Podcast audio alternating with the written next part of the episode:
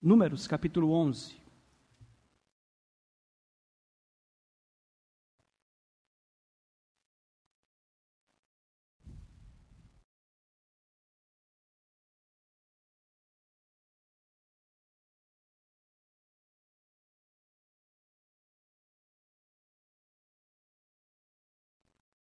Números 11. Seguiremos em nossa exposição a leitura agora a partir do versículo 16. Números 11, do 16 ao 30. Deus designa 70 anciãos para ajudarem Moisés. Disse o Senhor a Moisés: Ajunta-me setenta homens dos anciãos de Israel, que sabes serem anciãos e superintendentes do povo, e os trarás à tenda da congregação, para assistirem ali contigo. Então descerei e ali falarei contigo. Tirarei do espírito que está sobre ti e o porei sobre eles e contigo levarão a carga do povo, para que não a leves tu somente. Dize ao povo: santificai-vos para amanhã e comereis carne, porquanto chorastes ao ouvido do Senhor, dizendo: Quem nos dará carne a comer? Íamos bem no Egito, pelo que o Senhor vos dará carne e comereis. Não comereis um dia, nem dois, nem cinco, nem dez, nem vinte, mas um mês inteiro, até vos sair pelas, pelos narizes, até que vos enfastieis dela, porquanto rejeitastes o Senhor que está no meio de vós, e chorastes diante dele, dizendo: Por que saímos do Egito? Respondeu Moisés: Seiscentos mil homens de pé é este povo no meio do qual estou e tu disseste: Dar-lhes-ei carne e a comerão um mês inteiro. Matar-se-ão para eles rebanhos de ovelhas e de gado que lhes bastem? Ou se ajuntarão para eles todos os peixes do mar que lhes bastem? Porém o Senhor respondeu a Moisés: Ter-se-ia encurtado a mão do Senhor?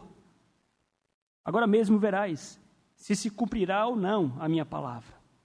Saiu, pois, Moisés e referiu ao povo as palavras do Senhor, e ajuntou setenta homens dos anciãos do povo, e os pôs ao redor da tenda.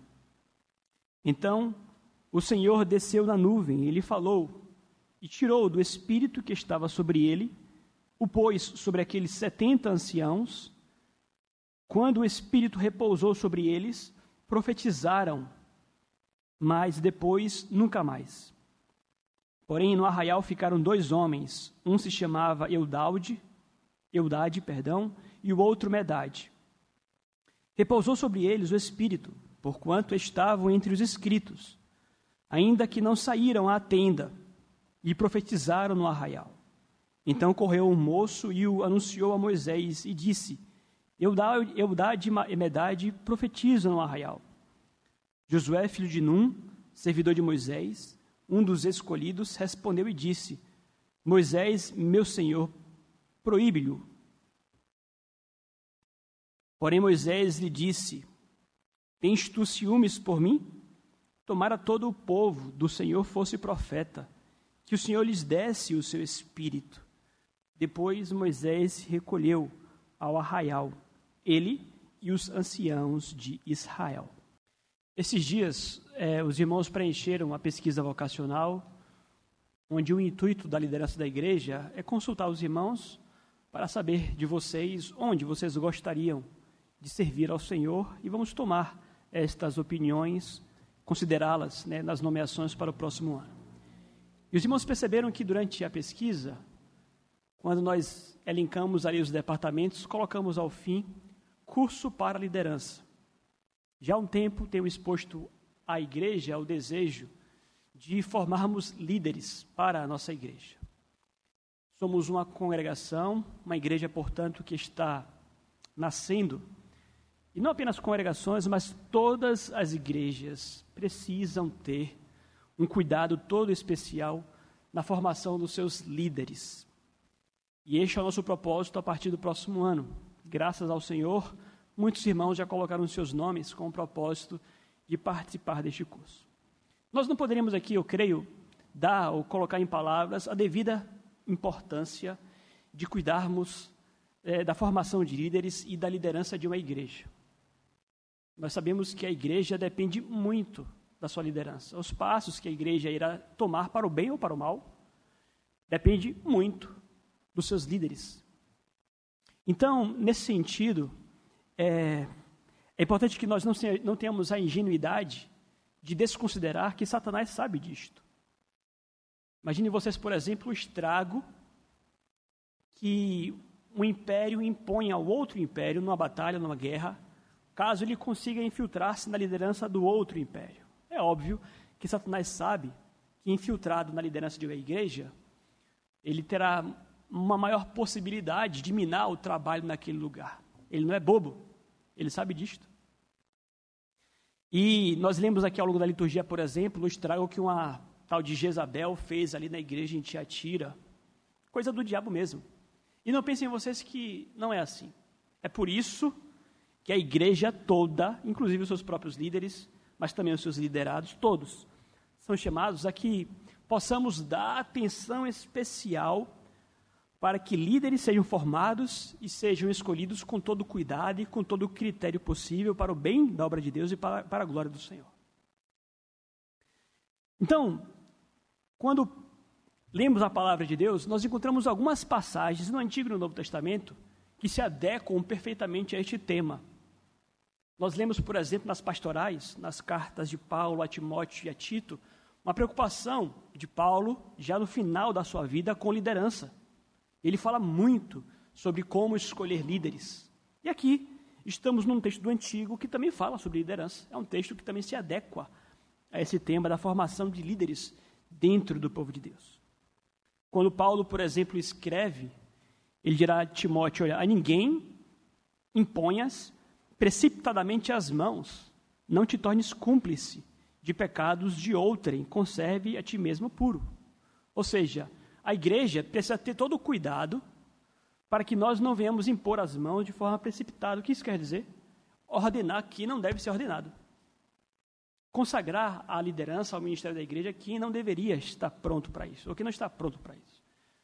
E quando ele fala dessa forma, obviamente, ele pressupõe que esse tipo de erro existe esse tipo de erro acontece. Portanto, é muito oportuno que nós estudemos para que não erremos nessa questão tão crucial, tão estratégica e tão importante. O texto que lemos agora há pouco é a resposta de Deus às queixas que nós lemos nas semanas anteriores, as queixas do povo e de Moisés.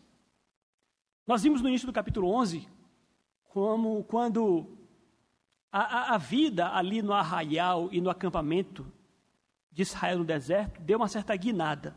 Né? Até o capítulo 10 estava tudo indo muito bem. Deus dava as ordens, as normas, os preceitos, e o povo obedecia com alegria e com prazer. Mas, quando chegou, enfim, a hora de levantarem o acampamento, de partirem em viagem, come, começou a reclamação, começou o murmúrio. Falamos sobre as queixas do povo por carne, mas Moisés, por sua vez, ele também acabou cometendo alguns deslizes. Moisés também se queixou, e as queixas de Moisés, conquanto tivessem alguma razão de ser, porque o povo de fato lhe era um peso, nós vimos aqui como Moisés extrapolou-se, extrapolou-se ali ao queixar-se da sua nobre missão, a missão que Deus lhe deu e que ele deveria ter com mais respeito e com mais carinho. Então entramos agora na resposta de Deus a estas duas queixas. Deus responde nessa passagem aqui tanto a queixa do povo por carne, quanto a queixa de Moisés com respeito à carga, ao peso, né, que Deus havia lhe dado. E observamos aqui que nessa resposta, Deus ele manifesta mais uma vez os seus atributos de misericórdia, de compaixão, de graça. Deus ele é muito paciente, muito gracioso, em especial, obviamente, com Moisés. Mas, como foi dito, uma passagem propícia para tratarmos do assunto liderança. Então, a pergunta temática deste texto, dessa pregação aqui, será a seguinte: Como estabelecer líderes do povo de Deus conforme a vontade de Deus? E enxergamos aqui na nomeação daqueles 70 anciãos algumas características que devem estar presentes na nomeação dos nossos anciãos. Então, nós temos aqui quatro, pelo menos, princípios bíblicos, verdades bíblicas universais, que devem ser tomadas pela igreja, para que, quando chegar o momento de nos disponibilizarmos à liderança, ou mesmo de elegermos os nossos líderes, que nós os coloquemos em prática para o bem da igreja do Senhor, para o bem do povo de Deus. Como estabelecer líderes conforme a vontade de Deus? Primeiro, dirá-nos a passagem aqui, os líderes espirituais do povo de Deus devem ser homens experientes e qualificados. Versículo 16, acompanhe comigo. Disse o Senhor a Moisés: Ajunta-me setenta homens dos anciãos de Israel, que sabes seres anciãos e superintendentes do povo, e os trarás perante a tenda da congregação, para, ali, para que ali assistam contigo. Vejam, primeiro, como foi dito aqui, já observamos de início que a resposta de Deus para Moisés foi muito graciosa. Moisés se queixou de que não suportava mais a carga que Deus lhe havia dado, sabe? Que era muito pesada, que ele queria se ver livre daquela carga. Deus, ele poderia dar uma resposta para Moisés do tipo: tá bom, se acha que está ruim para você ser meu líder aqui em Israel, que está pesado demais, então tá bom, você não será mais. Deus ele poderia sacar Moisés do seu cargo, mas Deus foi paciente com Moisés e disse: Quer saber, Moisés? Tá bom. Eu vou te dar um auxílio, vou te dar companheiros, vou te dar colaboradores que vão te auxiliar a carregar esta carga que você julga ser muito pesada. Apesar dos seus apelos exagerados e apaixonados, Deus foi muito clemente. E aqui já uma lição parentética, uma, uma lição secundária. Vejam vocês como o Senhor ele é realmente tardio em irar-se e de grande clemência. Deus é paciente, Deus é misericordioso. A sua palavra ela se comprova na história e nos relatos bíblicos também. Então ele diz: Moisés, faça o seguinte então, escolha 70 anciãos. E aqui já há um ponto a ser observado. De onde Moisés deveria elencar estes 70 líderes que iriam lhe auxiliar. O texto vai dizer: eles deveriam ser ou estar entre os anciãos ou como entre os superintendentes, como dirá o versículo 16 também. Ou seja, apesar de Deus ajudar a Moisés né, com esta possibilidade, aqueles homens que iriam aliar-se a Moisés não deveriam ser escolhidos sem qualquer critério, não era bem assim. Não é que Moisés simplesmente ia tirar 70 homens é, de todo Israel sem qualquer critério. Não, Deus fala, dentre os anciãos e superintendentes do povo. Ou seja, aqui na verdade, a ideia de que Moisés deveria escolher aqueles que já possuíam experiência no meio do povo, que já eram qualificados e que já eram homens experimentados. Nós vamos considerar aqui, por exemplo, que Moisés vai escolher dentre os 70 aqueles que já possuíam alguma liderança em Israel. Aqueles que já eram chefes de tribos, chefes de cem, chefes de mil. Aqueles que, de certa forma, já eram bons líderes em suas famílias. Homens que já estavam ali exercendo responsabilidade dentro do povo, de liderança inclusive, tendo sido eles testados e aprovados. Então, o que é que nós aprendemos aqui, meus amados? Que os líderes espirituais do povo de Deus devem ser homens experimentados e qualificados. Isso aqui, para mim, para você, pode parecer, como é que eu diria, algo é, sem valor. Talvez você diga, pastor, eu acho que para mim isso não é novidade. Mas vejam, não é incomum nós é, nos precipitarmos justamente com o propósito de dar liderança a uma pessoa que chegou há pouco tempo na igreja, de dar liderança a uma pessoa que ainda não teve as suas habilidades, ou o seu caráter, ou mesmo as suas capacidades testadas, temos essa possibilidade, não é incomum, de darmos liderança a pessoas que ainda não estão prontas para serem líderes do povo de Deus. É como se nós considerássemos aqui que há inclusive uma progressão, uma promoção. É dito, por exemplo, que nós devemos escolher qualquer um porque Deus capacita os escolhidos. Sim, é verdade. Deus capacita os escolhidos. Isso é verdade. Mas a Bíblia nunca ensinou que nós devemos escolher qualquer um, não. Quando alguém vai procurar emprego, por exemplo, naturalmente ali a busca por currículos e a análise de currículos. Aqui, de certa forma, é como se Deus colocasse critérios na análise de um currículo. Alguém, para ser líder do povo de Deus, precisa antes ter um currículo. E a ideia aqui é a seguinte: ah, pastor, doravante, doravante, daqui para frente, eu vou ser uma pessoa exemplar. Não. Não é daqui para frente. A análise aqui é do que você já fez. A análise é da sua vida pregressa. É de como você se portou. Você já deu provas então, vejam que nós não estamos incorrendo em prática antibíblica aqui nesta igreja, por exemplo, quando estabelecemos, estabelecemos critérios, como fizemos agora há pouco na pesquisa vocacional, para escolher aqueles que serão professores, auxiliares da diaconia. Nós colocamos aqui, por exemplo, tem que ser pessoa assídua na igreja, participante, cultos matutino e vespertino. Da reunião de oração é um exemplo. Mas que fique claro aqui para os irmãos que, por exemplo, aquela pessoa que futuramente será vista como candidato ao diaconato, ao presbiterato, esta pessoa, ela precisa antes ter passado por alguns cargos de liderança na igreja. E nós vamos avaliar, inclusive, como foi a sua liderança nesses cargos na, na, na igreja. Foi uma boa liderança? Foi responsável? Fez um bom trabalho? Foi diligente? Foi zeloso? Então veja, é um critério que nós precisamos observar com muito cuidado. Às vezes aparecem pessoas na igreja que querem, por exemplo, ser nomeados ou escolhidos ou eleitos presbíteros do dia para a noite. Ah, pastor, eu quero ser presbítero. Não, não é assim. Primeiro que dê provas de que tem espírito de liderança, iniciativa. Nós vamos ver mais à frente não apenas as capacidades, a piedade, obviamente, mas Interessante essa questão que, que, que, que Deus coloca Moisés aqui, que se harmoniza perfeitamente, inclusive, com o que Paulo coloca para Timóteo. Quando Paulo escreve a Timóteo, capítulo 3, versículo 10, ele dirá o seguinte: Também sejam estes, primeiramente, experimentados, e se se mostrarem irrepreensíveis, exerçam diaconato.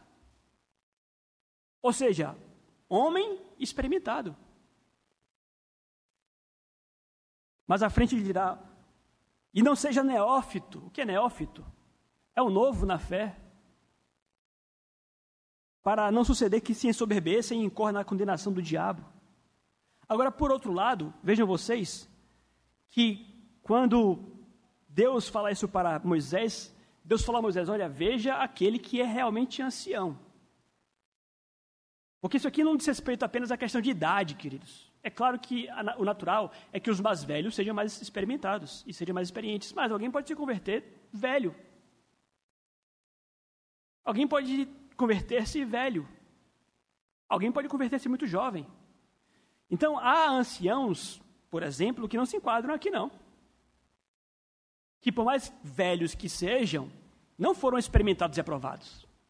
Agora, há jovens que, por mais jovens que sejam, já foram experimentados e aprovados. E é por essa razão que Paulo, quando escreve a Timóteo, dirá a Timóteo: ninguém despreze a tua mocidade. Quanto, Timóteo fosse jovem, ele já era experimentado por Paulo, por exemplo. Então a questão aqui é muito mais a experiência do que a idade em si. Então vejam, quando formos escolher líderes, nós temos que considerar o que eles já fizeram. Paulo fala isso com respeito à sua casa. O homem que não governa bem a sua casa não pode liderar a igreja do Senhor.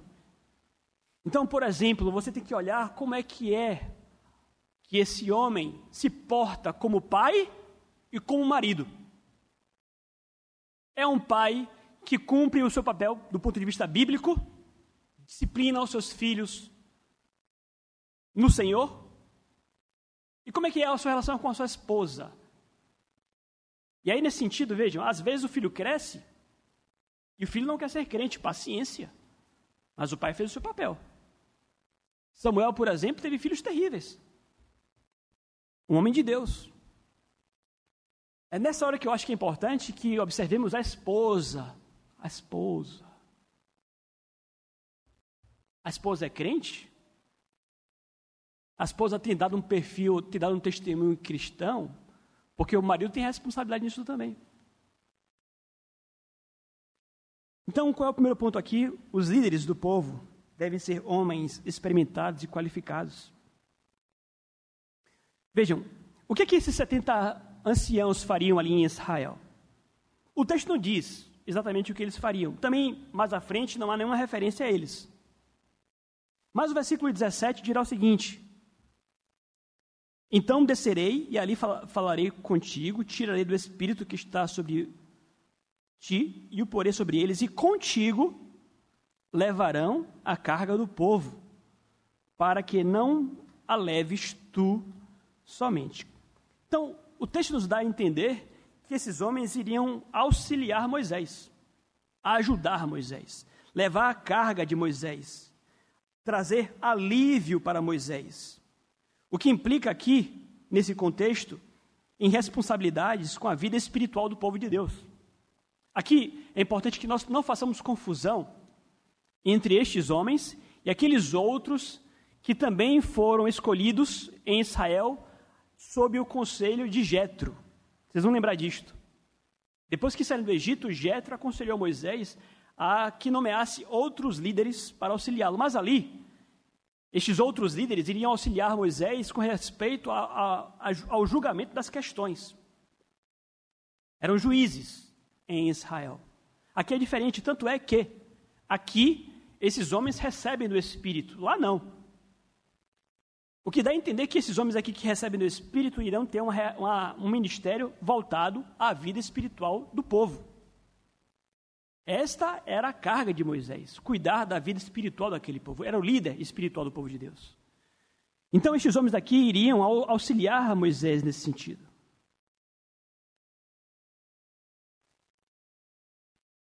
E aqui é importante que nós entendamos que isso aqui também é estratégico, porque, porque vejam, o murmúrio do povo por carne tem relação com o coração do povo. E nós precisamos entender que os problemas que nós temos no meio do povo de Deus têm uma origem. E a origem é o coração, é a vida espiritual. É por isso que é tão importante, estrategicamente, termos homens voltados ao cuidado da vida espiritual do povo de Deus. Porque é na vida espiritual que nós encontramos a raiz de todos os conflitos e problemas que se espalham no meio do povo de Deus. Aqui é importante entender também, meus amados, eu creio, que, que fique claro aqui que estes homens aqui, eles iriam auxiliar Moisés. Vejam, não há aqui homens que são eleitos ou escolhidos com o propósito de competir com Moisés. Não há homens aqui eleitos, inclusive, com o propósito de supervisionar Moisés. Nós somos igreja presbiteriana. E é muito, é muito, importante que, como pastor da igreja, eu também prepare a igreja para que sejamos uma igreja presbiteriana saudável. Sou presbiteriano desde minha infância e reconheço, inclusive, que o sistema de governo presbiteriano é o mais bíblico, a meu ver. O que isso quer dizer? Os líderes são eleitos pela igreja pastor e presbíteros. Mas em minha experiência como presbiteriano, eu preciso reconhecer que há também falhas em nosso sistema. E a falha que eu percebo eventual é quando presbíteros entram em pé de guerra com pastores. Quando presbíteros enxergam ou entendem os seus cargos como se fossem eles supervisores dos pastores. Talvez os irmãos, obviamente, não estão muito inteirados em relação às questões de liderança, porque os irmãos não vivem, mas nós líderes falamos em, com o propósito de preparar a igreja para que os futuros presbíteros da igreja não entendam que, porque foram eleitos agora, estão ali para competir com o pastor, ou estão ali para supervisionar o pastor, porque falo a vocês. Em minha experiência como presbiteriano, em algumas igrejas, é isso que eu tenho visto. E muita, em muitas igrejas, infelizmente, falo com tristeza, pastores saem da igreja brigados com seus presbíteros. Pastores saem brigados com seus presbíteros. Porque aqui, não essa ideia de que serão auxiliares, de que irão ajudá-los, de que irão levar as cargas, mas justamente aquela ideia de que vai sentar-se ou bater ombro a ombro para ali contestar e competir o que quer que seja. Essa visão está equivocada.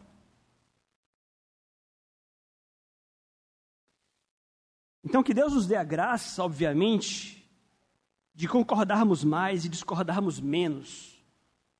É isso que o texto aqui traz quando nós tratamos também de liderança.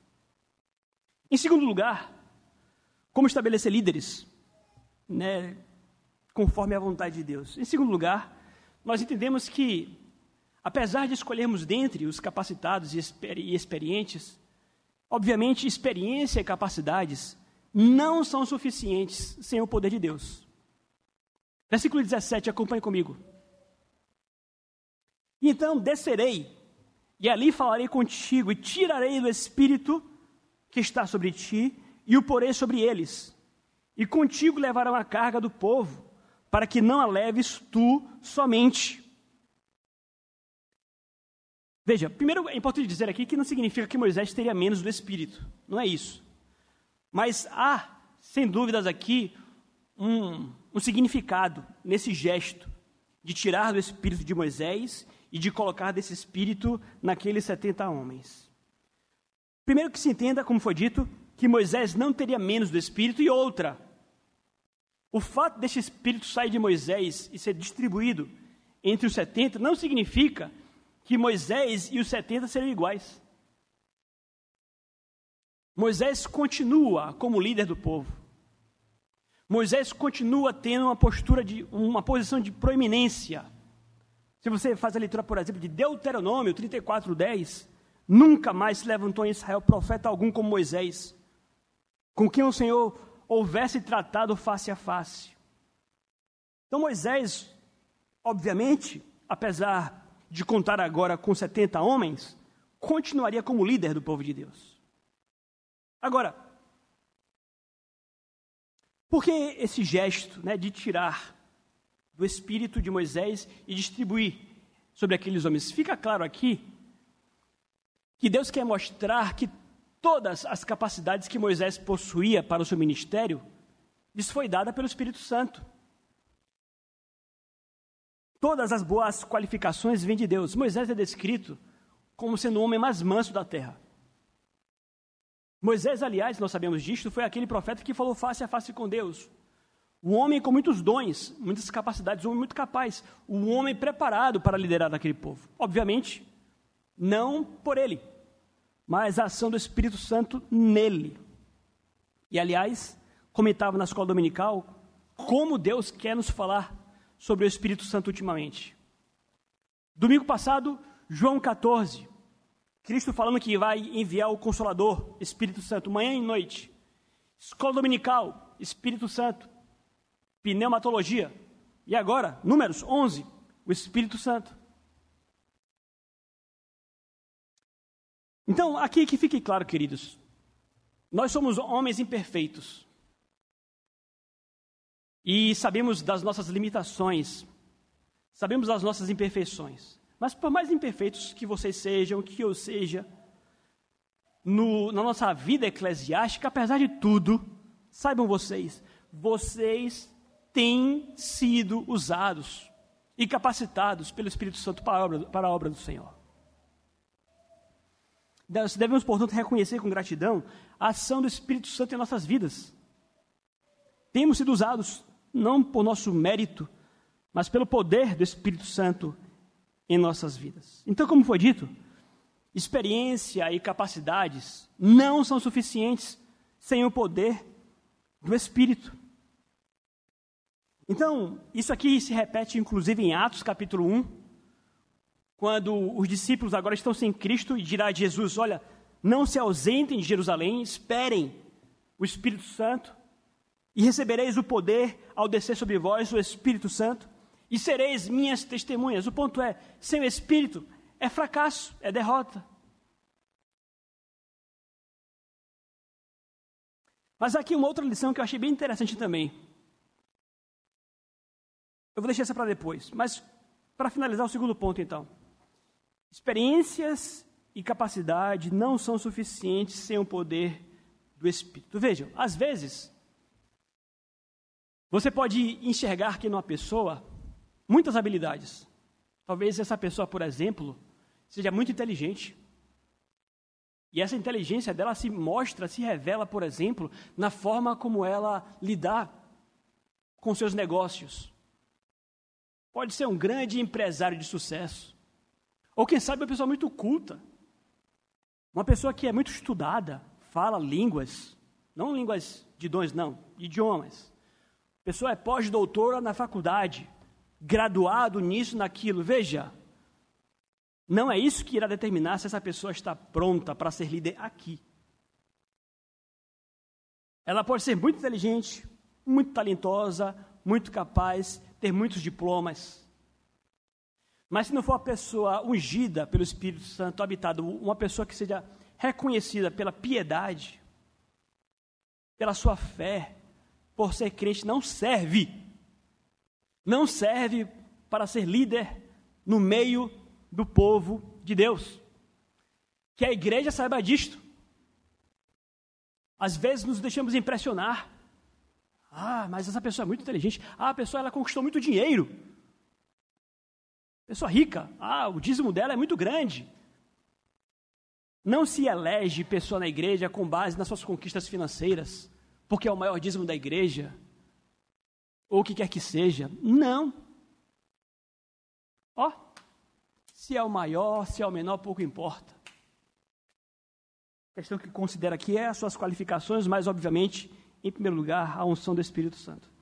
O que deve nos ensinar também, queridos, que vocês, ou todos aqueles que almejam liderar, isso é nobre, aqueles que almejam liderar, deve, obviamente, se qualificar, mas dentre as suas qualificações, a principal qual é? É buscar o enchimento do Espírito Santo. Sabe, nós poderíamos ser todos iletrados aqui, iletrados, analfabetos. Mas se todos aqui fôssemos cheios do Espírito Santo, estava tudo resolvido. Então, nosso problema não são os métodos, é, as qualificações, nosso problema sempre será a falta do Espírito Santo. E é disso que nós precisamos buscar mais.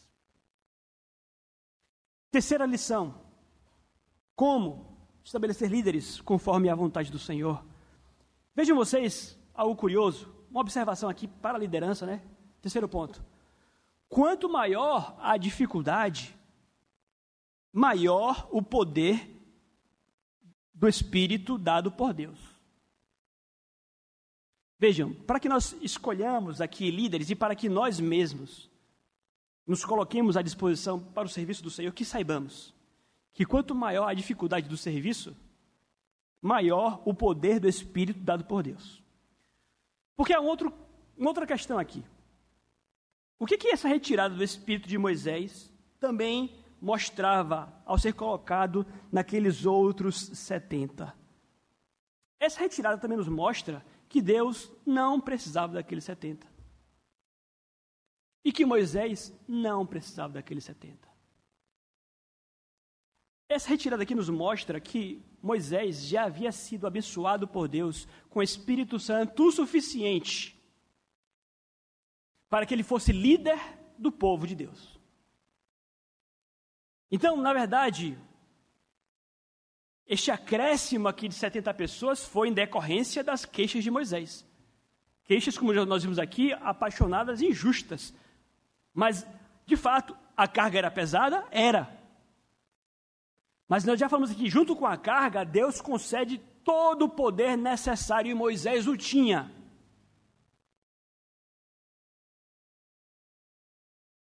O que nos leva a concluir que, pelo seu poder, o Senhor trabalha com igual eficiência com um ou com mil pessoas. Então, isso aqui é importante para você que se sente muito sobrecarregado. Ah, pastor, mas é muita coisa, eu não consigo. Querido, se Deus te chamou, como chamou Moisés, se Deus te chamou, se a igreja está constatando suas capacidades, os seus dons, se você foi designado para esses serviços, não abandone o barco. Não venha nos dizer agora que é coisa demais para você, porque Deus lhe dá o Espírito na proporção do seu trabalho. Foi assim com Moisés e é assim com você. E aqueles que retrocedem do trabalho, aqueles que dão para trás, dão provas com isso de que estavam o tempo inteiro confiando em suas próprias capacidades, em seu próprio poder, e não no poder do Espírito Santo. Então, essa aqui é uma palavra de incentivo para os nossos irmãos e irmãs que acabaram de ser eleitos para as novas diretorias. Ontem tivemos eleição aqui da UPH. Maravilha. Tivemos recentemente SAF. Tivemos mocidade. E eu sei que esse pessoal que está aí na diretoria são meninos, homens e mulheres, que também vão assumir outras responsabilidades. Porque amam a obra do Senhor, porque querem servir a Deus. E que essa palavra aqui, portanto, seja uma palavra de ânimo, de incentivo, se Deus está te chamando, se você se sente pronto e capaz, e se a igreja reconhece isto, você pode entregar um belo serviço para a glória de Deus. Você pode entregar um belo serviço. Quanto maior a dificuldade, maior o poder dado pelo Espírito de Deus.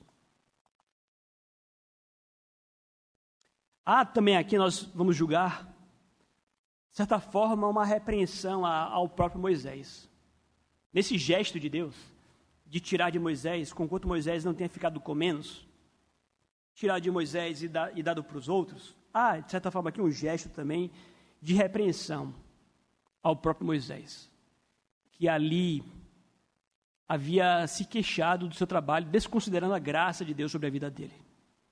Há uma reprovação aqui, sem dúvidas. Então vejam, a liderança é um peso? Sim. Compromissos, sim. Responsabilidades, sim. Mas que nós não vemos nos queixar, tá bom? Nesse sentido. Ainda nesse ponto, que nós aprendamos, inclusive, com essa repreensão de Deus a Moisés, que aqueles que se retiram de seus chamados sob o pretexto de dificuldades desprezam o Espírito de Deus. Então pense bem, pense bem antes de no meio do ano que vem você procurar o seu pastor para querer entregar o seu cargo. Porque com isso você estará desprezando, desprezando a graça que Deus já derramou sobre a sua vida para fazer aquilo que Ele pediu, que Ele chamou a você para que o fizesse. Em último lugar, como estabelecer líderes de acordo com a vontade de Deus. Vejam, os líderes do povo de Deus, eles devem ser reconhecidamente ordenados na presença de Deus. É o último ponto. Vamos ao versículo 24 agora.